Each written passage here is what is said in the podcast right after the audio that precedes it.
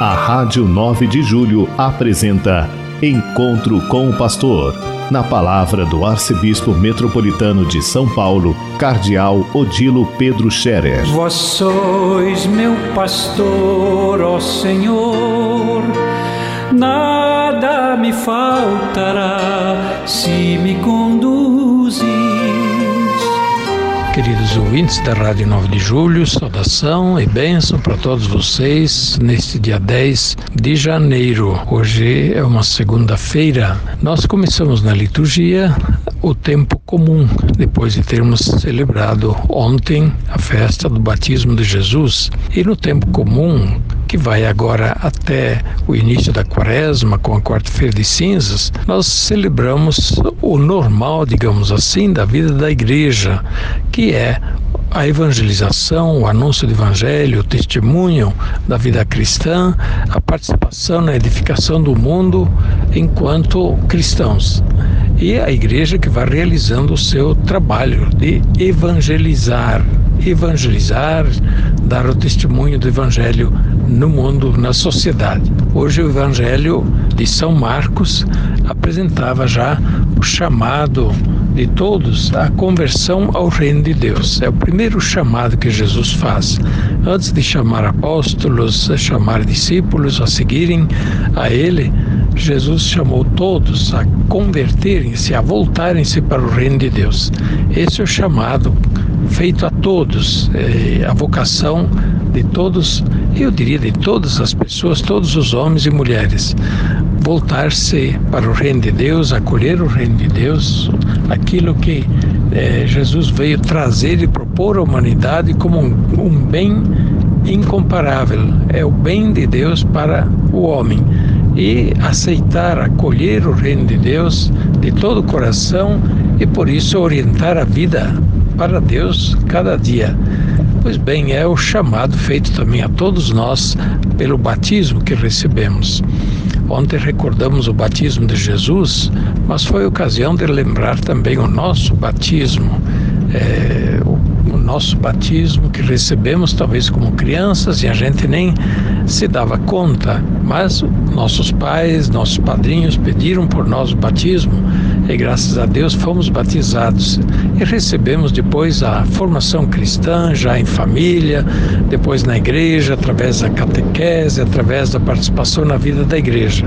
O batismo foi para nós o início da vida cristã, o início e por isso ele deve ser depois vivido ao longo da vida e aprofundado nas suas consequências. Viver a vida cristã cada dia é a nossa vocação, a nossa tarefa e viver correspondendo ao dom que recebemos. O batismo nos deu três grandes presentes. Primeiro foi a purificação dos pecados, do pecado original.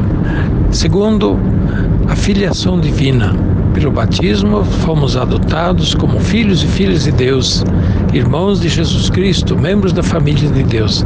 Esta é a maior graça da vida, ser filhos e filhas de Deus. É uma coisa que a gente nem imagina quanto seja grande, enquanto pessoas humanas neste mundo, cercados ainda com todas as possibilidades e fraquezas, nós, no entanto, temos a certeza de que somos amados por Deus como filhos.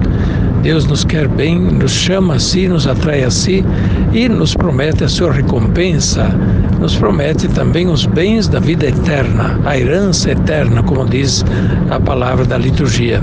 E o terceiro presente é sermos membros da igreja, membros da comunidade de fé. Pelo batismo, nós fomos inseridos na vida da igreja e, portanto, começamos a fazer parte desta comunidade do povo de Deus, dos discípulos e discípulas de Jesus, dos membros da família de Deus neste mundo. Isso é uma grande coisa, embora alguns possam ver na igreja muitos defeitos. Esses defeitos são nossos enquanto somos pessoas humanas. No entanto, a igreja é a família de Deus e nela está com toda certeza a presença de Deus, da Santíssima Trindade, do Pai, do Filho e do Espírito Santo. Jesus prometeu a sua presença, sua assistência à igreja todos os dias e, portanto, ser membros da igreja é estar próximos de Deus, sim. É estar próximos de Deus e receber também aqueles bens da igreja, que são os sacramentos, a vida cristã, a palavra de Deus, tudo aquilo que nos ajuda a crescer na fé e alimentar o nosso, a nossa vida cristã. Pois bem, essa semana que nós começamos com o batismo de Jesus, pensamos que Deus nos dê a graça de perseverar na vida cristã, perseverar na fé. E também sugiro aos pais, aos avós, que falem aos filhos, aos netos sobre o batismo recordando a cerimônia do batismo, quando foi, onde foi, quem estava presente. Talvez tenha o álbum das fotografias, tem um filminho. É bom pegar isso. E onde está a certidão do batismo? Dá uma olhada. Onde está a certidão do batismo? Você já está crismado, certidão da crisma, da primeira comunhão. É bom reunir isso tudo, colocar na pasta dos documentos das crianças para ficar reunido tudo e depois eles vão levar isso para a vida fora. São documentos pessoais da vida cristã deles, da sua pertença à igreja, da sua identidade cristã e católica. São pequenas coisas que fazem uma grande diferença e fazem com que as crianças desde pequenas vão se sentindo parte não só da pequena família, mas de uma família maior, na qual também fazem parte os pais, os irmãos mais velhos, os tios, os avós, eles vão se ambientando dentro da comunidade da igreja na qual foram inseridos pela graça do batismo. Que Deus abençoe a todos, lhes dê alegria de serem cristãos, alegria de terem recebido o batismo e procuremos viver cada dia fiéis à graça que recebemos.